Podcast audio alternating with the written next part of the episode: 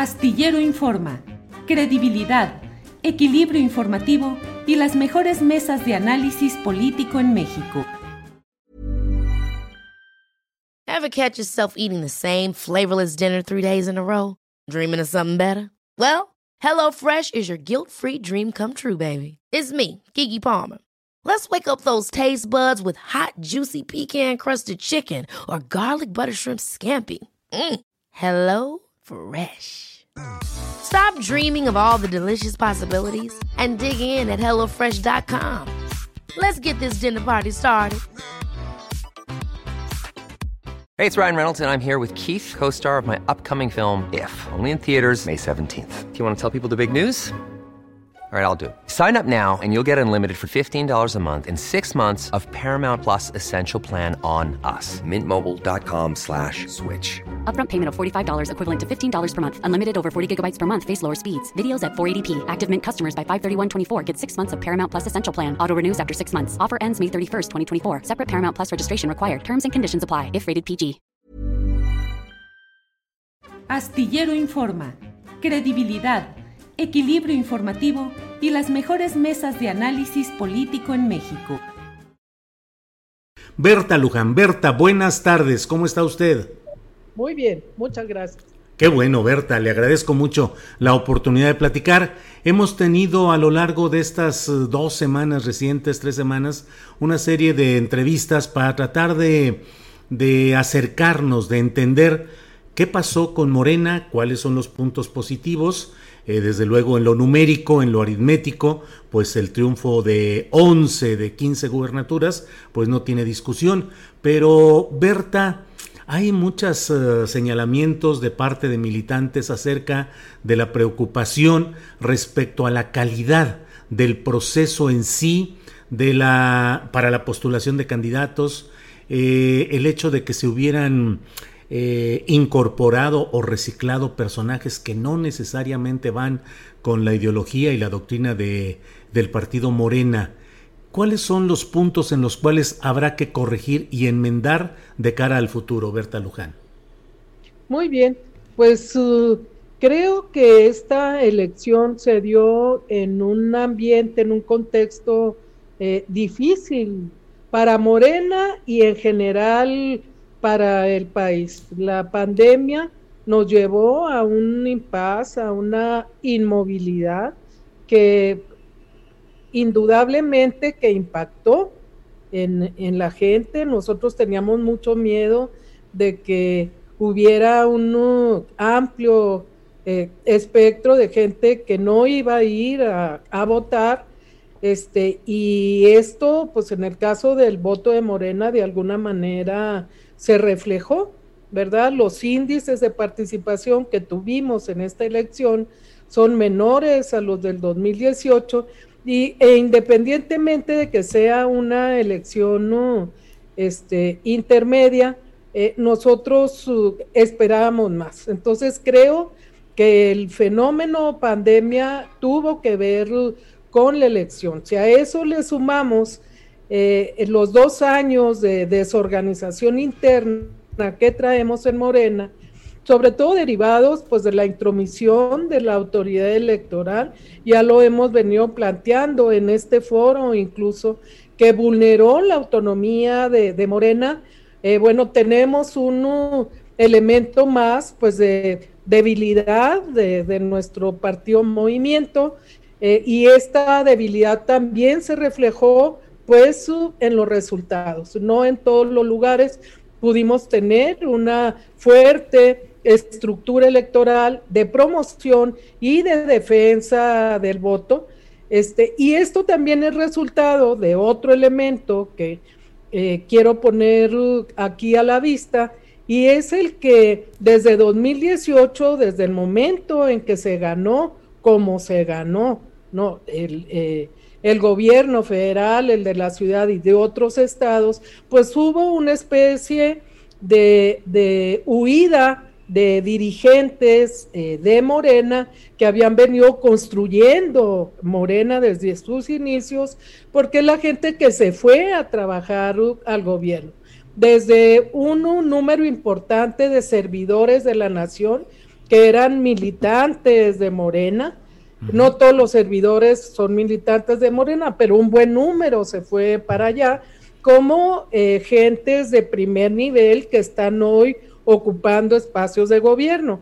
Entonces, estos huecos que se hicieron en nuestro partido movimiento, más la intervención del tribunal, más las condiciones que planteó la pandemia, pues creo que eh, configuraron un contexto, una realidad, pues que pudimos enfrentar con cierta dificultad. ¿Hacia dónde ir? Indudablemente que recuperar la organicidad de Morena, su institucionalidad, de acuerdo a nuestra ley interna, a lo que plantea nuestro estatuto. Hoy hay distintos planteamientos sobre la necesidad de modificar el estatuto. Yo creo que un próximo Congreso Nacional tendrá que revisar esa posibilidad para ver qué es lo que nos funciona, qué es lo que no nos funciona, pero finalmente, pues es el marco normativo de Morena el que nos debe dar la señal sobre lo que sigue. Y para terminar este punto, quiero decir que desde 2015 nosotros abandonamos la estructura municipal de Morena, la dejamos pendiente, no tenemos su organización formal, tenemos una organización informal. Hay militantes en todos los municipios del país, en las distintas entidades, pero no tenemos una estructura organizativa que nos ayude precisamente a organizar. Entonces, en los municipios, pues nos vimos ahora sí que muy cortos en términos de la participación de nuestra gente.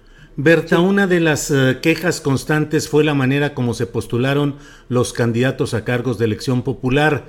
Eh, se hizo una solicitud ante las vías de transparencia para ver cuánto habían costado las encuestas, que fueron los métodos oficialmente utilizados para, estos, para estas eh, postulaciones, y se tuvo la noticia de que no había ni una erogación, ni un centavo. A usted, Berta Luján, presidenta del Consejo Nacional de Morena, ¿le consta que sí se hicieron encuestas y que los resultados anunciados provenían de esas encuestas? Bueno, a mí me consta por la relación con la comisión de, encuestas, también por la información que venía de la Comisión Nacional de Elecciones, que sí se hizo un buen número de, encuestas. Indudablemente que eh, las candidaturas en las gubernaturas pasaron por ahí, eh, que la mayoría de las diputaciones federales y en donde definitivamente no hubo ni siquiera capacidad de realizar encuestas, pues fue en los municipios. ¿Usted ha visto encuestas, Berta? ¿Usted personalmente, físicamente, las ha visto? Sí. En, los casos de gubernaturas. En el caso, en el caso de gubernatura lo sé, quienes contendieron, en fin. ¿Qué fue lo que faltó? Yo creo que transparencia. O sea, decir Aquí están las encuestas, esta es la gente que participó en las encuestas y aquí está el resultado. Hacer transparente ese proceso. No se hizo. Fue en ningún caso. Un error, fue un error. Bueno, se hizo en algunos casos, no sé si la minoría, la mayoría, donde hubo encuestas, se hizo con la gente que participó en la encuesta. Por ejemplo, tres, cuatro eh, personas, cinco. Las encuestas se hicieron con gente de Morena y con las propuestas de los partidos que iban en, coalición. PT o el PES o el Verde, X. O sea, encuestas que hicieron los propios militantes. No, no, no, no, no, no, estoy hablando de los registros. Morena lo que hizo fue una convocatoria en donde llamaba al registro de candidatos. Y esos candidatos registrados se revisaron por parte de la Comisión Nacional de Elecciones. De ahí surgieron de Morena dos o tres candidaturas para una posición determinada, pero también participaron candidatos de la coalición, del PT o, de, o del PES, por hablar de dos, de dos organizaciones y hubo la, necesidad de hacer las encuestas, pues porque también los candidatos o candidatas de los otros partidos de la coalición estaban exigiendo que las encuestas se hicieran, porque se hicieran porque tenían candidatos ahí. Entonces, no es eh, que se hayan hecho las encuestas en todos los casos, ni tampoco que eh, no se hayan hecho encuestas en, en el proceso. O sea, eso no, no es correcto. Berta, en una entrevista que hice al secretario de Formación Política, el doctor Enrique Dussel, eh, él eh, aceptó en la pregunta que yo le hice, le dije, ¿usted cree que las encuestas fueron un método, un, un recurso para disfrazar, disfrazar el dedazo? Y me dijo que sí.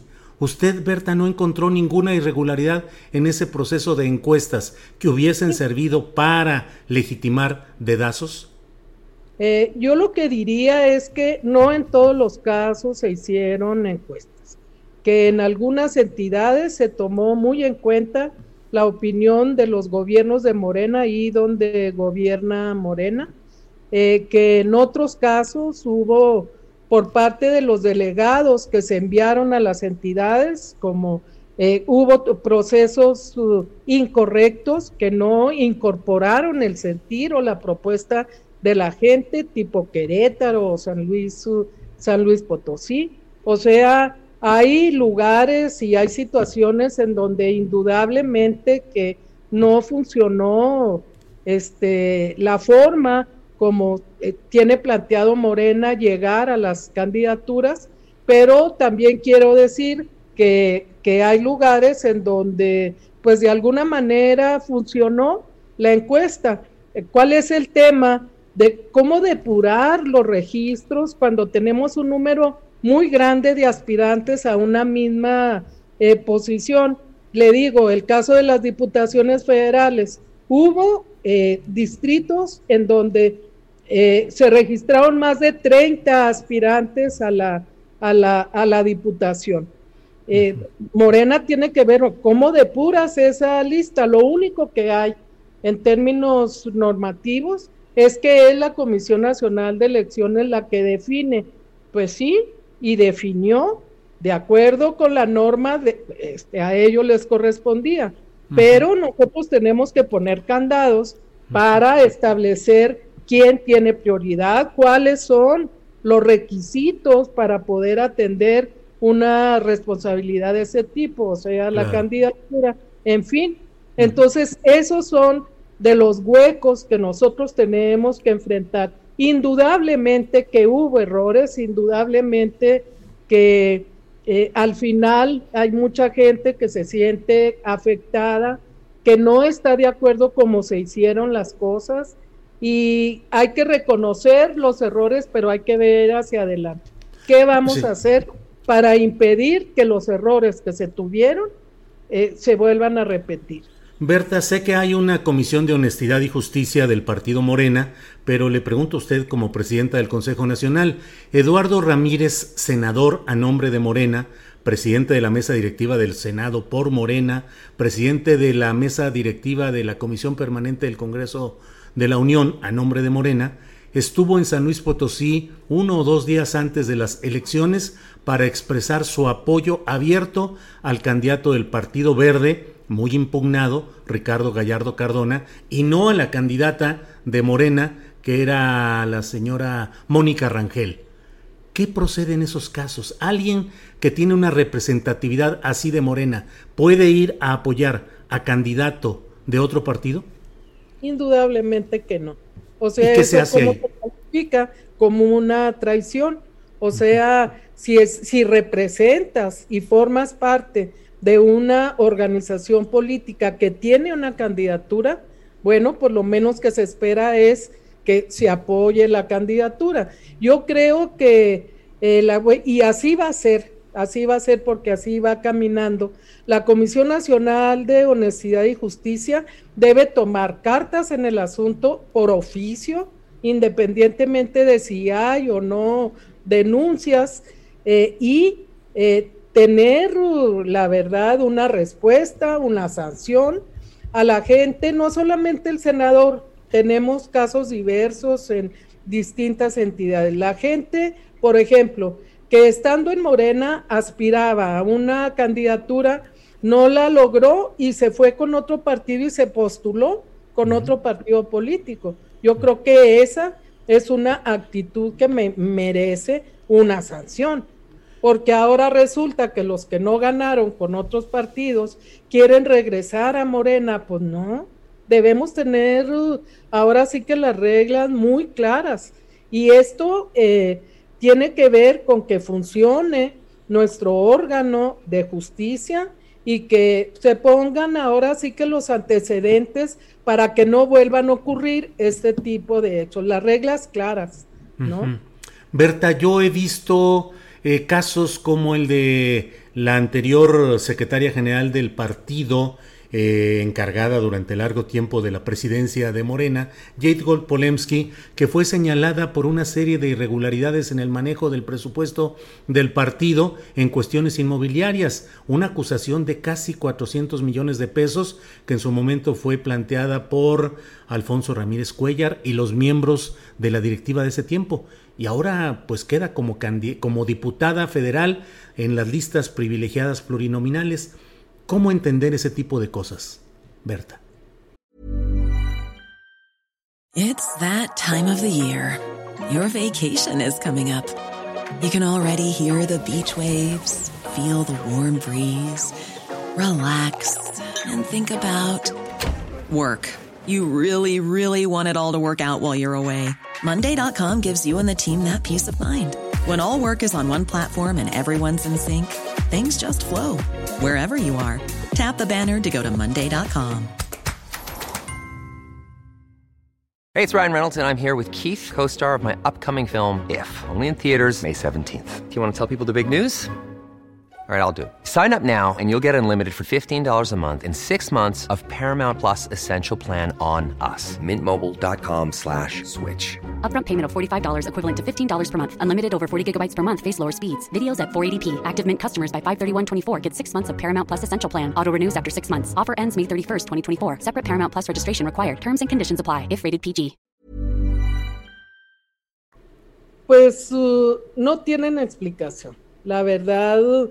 En el caso particular que usted plantea, si hay un proceso, eh, no solamente penal, sino también civil abierto respecto a estos hechos, hasta en tanto no haya eh, un juicio y un proceso, o bien que condene o que exonere a la persona en, en relación a esos hechos, eh, pues hasta por dignidad tiene uno que quedar este, fuera hasta en tanto se resuelve la situación, ¿verdad? ¿Por qué ocurrió esto? Bueno, pues habría que preguntar a quien decidió que este, se incorporara a la lista plurinominal de una de las circunscripciones, eh, ¿por qué se hizo a un lado esta consideración? Me parece totalmente equivocado, es una mala señal, un mal mensaje y un mal antecedente. Eh, tenemos, por ejemplo, ahorita el caso de, Toledo, ¿no? El de Ampón este de, Coyoacán, que quedó también nuevamente como diputado federal cuando tiene no solamente una acusación, sino un expediente abierto por enriquecimiento ilícito y lavado de dinero. Este señor fue apoyado por el por el Partido del Trabajo y contendió en, el estado de Puebla, en un distrito de donde no, no corresponde, él ni nunca ha vivido ahí, ni nació ahí, ni no hay ninguna razón. Se postula por la coalición PT Morena, toda su campaña la hace como Morena. Nosotros estamos insistiendo en que Morena no puede avalar a un tipo que no solamente ha acosado a los morenistas en Coyoacán durante más de una década, sino que además es un ampón, que, las pruebas están ahí y el expediente está abierto, está pendiente su desafuero en la Cámara de, de Diputados para que enfrente el proceso, el proceso penal. Y bueno, pues lo tenemos ahí también al señor. Entonces, pues este tipo de cuestiones, ¿qué podemos decir? ¿No? Son equivocaciones, son grandes errores, no deberían de ocurrir, menos en un partido como el nuestro, que se está presentando como una alternativa de cambio, de cambio político de fondo. Eh, Berta Luján, em, ¿cuál es su valoración política de la gestión hasta ahora de Mario Delgado, presidente del partido Morena? ¿Positiva, negativa? ¿Debe continuar? ¿Debe ser relevado? Bueno, es yo creo que tiene sus claroscuros. Eh, él llegó a la presidencia de Morena eh, por una vía que impuso el Tribunal Electoral. Eh, el hecho de que no se haya electo por la vía institucional y democrática de Morena, obviamente, pues es un escollo, es un problema.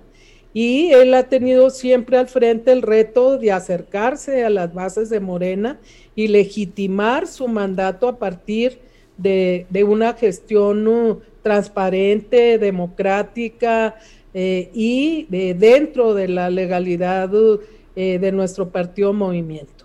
¿Qué puedo yo decir? Eh, hemos tenido muchos conflictos de carácter jurídico y que se convierten en conflictos políticos. En estos dos últimos años, Morena necesita de estabilidad democrática y política y eh, creo que el tribunal nos está planteando una vía pues que no tiene alternativa.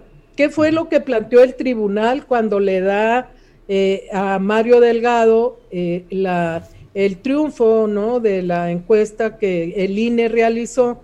Pues el tribunal planteó que eh, tanto él como Citlali Hernández en la Secretaría General se quedarían tres años al frente de, la dirección de Morena, o sea que dio un plazo hasta 2023 para ello y este en caso de que nosotros Morena, el Congreso, el Consejo, lo que sea, determinara otra cuestión, pues el, el tema que tenemos al frente es la intromisión del tribunal y de la autoridad electoral en nuestra vida interna y cómo van ellos a echar abajo una resolución que ya tomaron, una sentencia que ellos asumieron, que esta era la dirección y que durarían en su encargo tres años, hasta 2023. Entonces esto también al interior de Morena es algo que tenemos que reflexionar, que discutir, ¿no?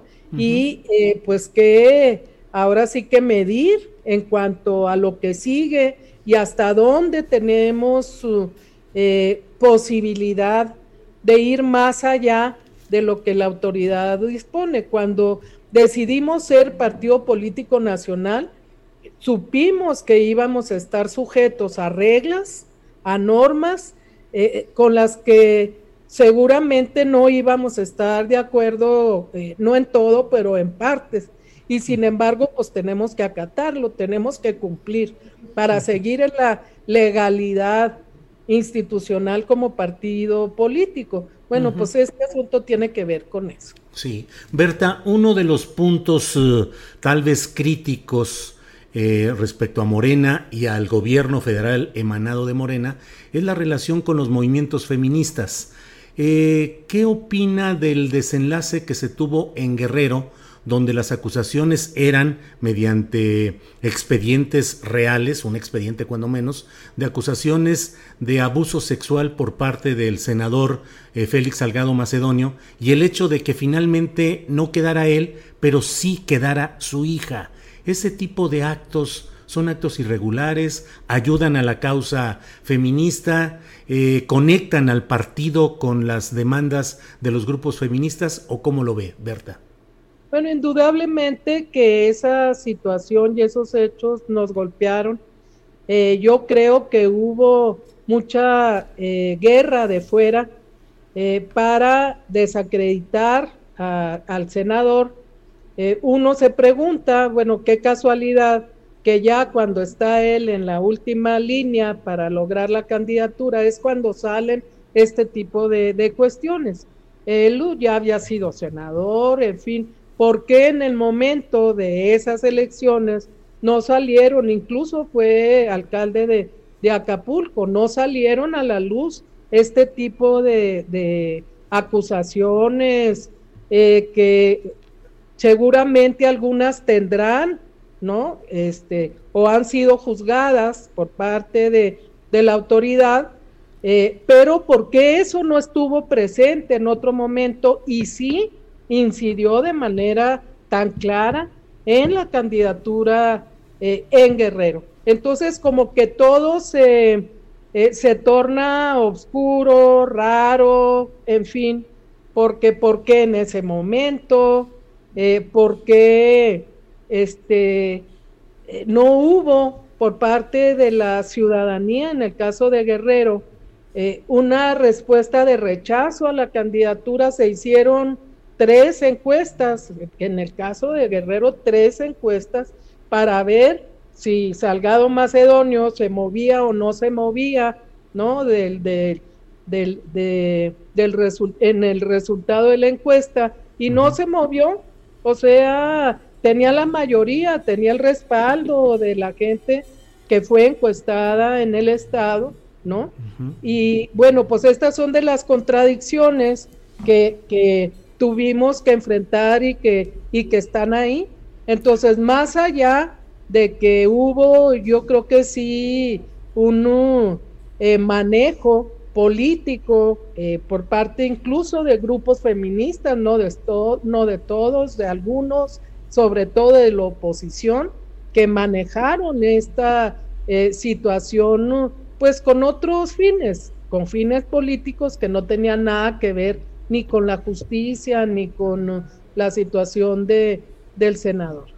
Berta, para esta nueva etapa del partido Morena, que según mi opinión eh, enfrenta el riesgo de que los poderes eh, coaligados en contra del partido, del presidente López Obrador y del proyecto político llamado Cuarta Transformación, eh, puedan ir fortaleciendo sus posibilidades mediáticas, económicas, acaso electorales. Es decir, ante esa amenaza de lo que está tratando de obstruir el curso de este proyecto, ¿el presidente de la República debe intervenir más en Morena o debe abstenerse y abstraerse? Eh, bueno, yo creo que eh, Morena y el gobierno o los gobiernos emanados de, eh, de la votación, pero que provienen de Morena, deben contemplar la sana distancia y la diferencia entre ser partido y ser gobierno. Eh, el, actual presidente, cuando se despide de la militancia de Morena por asumir la presidencia de la República, planteó, yo en este momento me retiro de Morena porque eh, voy a gobernar para toda la población, para los, los y las mexicanas y no solamente para, para Morena. Y debo tomar en cuenta incluir puntos de vista, etcétera, que provengan de los diferentes sectores de, la ciudadanía o de la población. Entonces creo que esto se debe mantener y que Morena debe buscar esa sana distancia, justa distancia, para que con autonomía pueda eh, seguir trabajando y construyendo lo que tiene que construir desde el partido, desde el movimiento, que es una función y son acciones totalmente distintas de las del gobierno.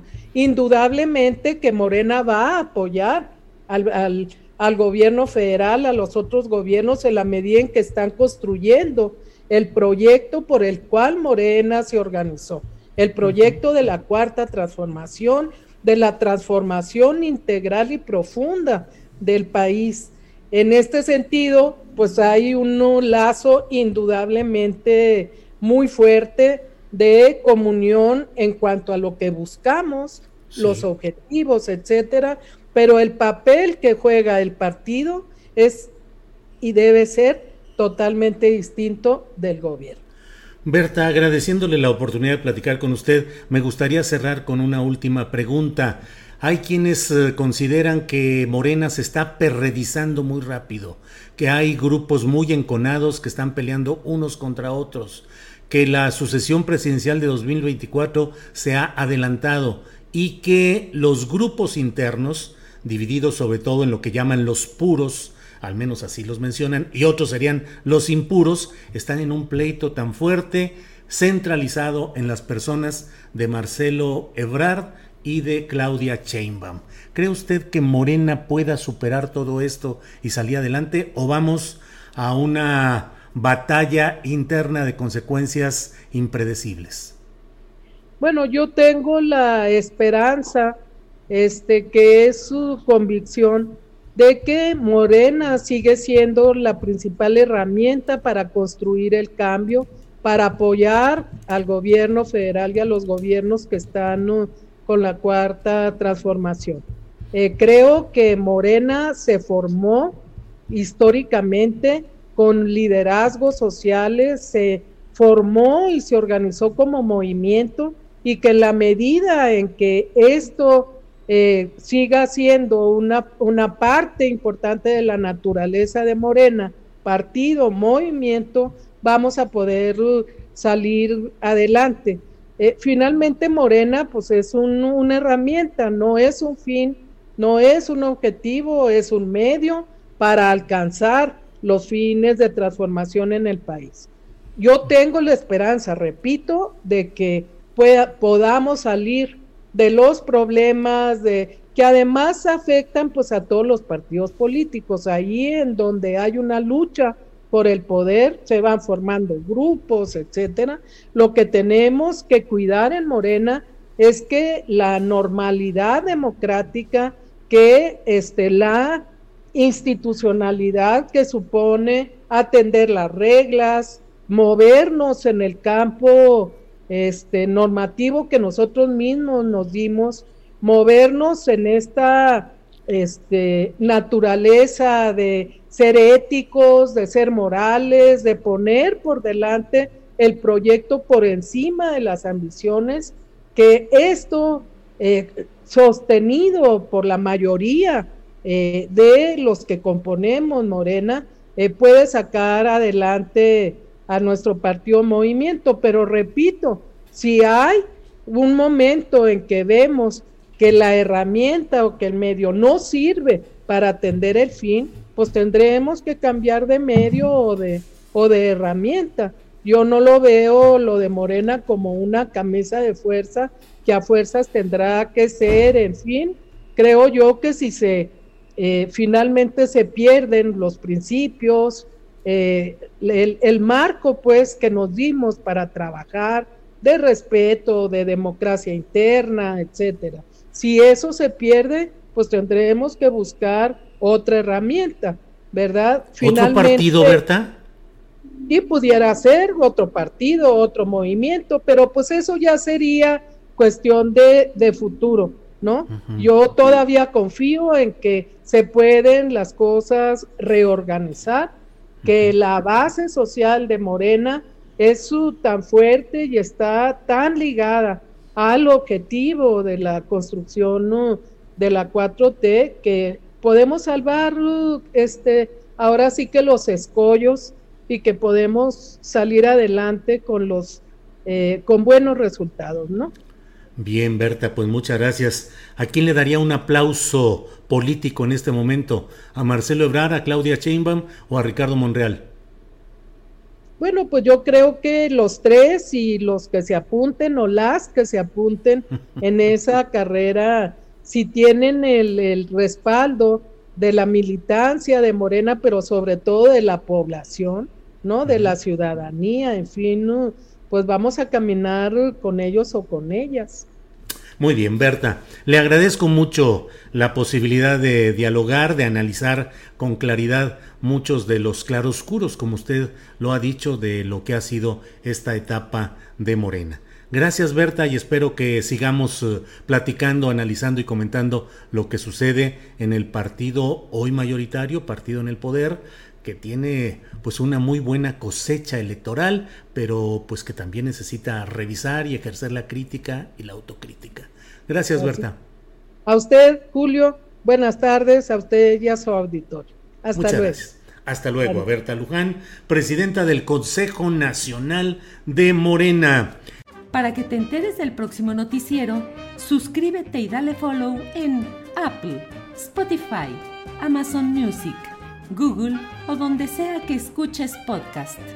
Te invitamos a visitar nuestra página julioastillero.com.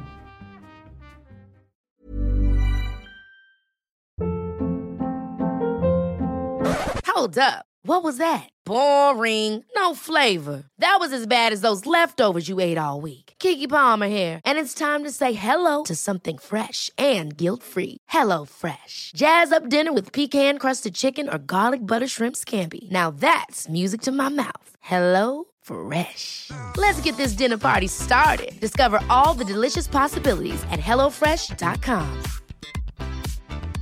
En Sherwin Williams somos tu compa, tu pana, tu socio, pero sobre todo somos tu aliado, con más de 6.000 representantes para atenderte en tu idioma y beneficios para contratistas que encontrarás en aliadopro.com. En Sherwin Williams somos el aliado del PRO. Para que te enteres del próximo noticiero, suscríbete y dale follow en Apple, Spotify, Amazon Music, Google o donde sea que escuches podcast te invitamos a visitar nuestra página julioastillero.com.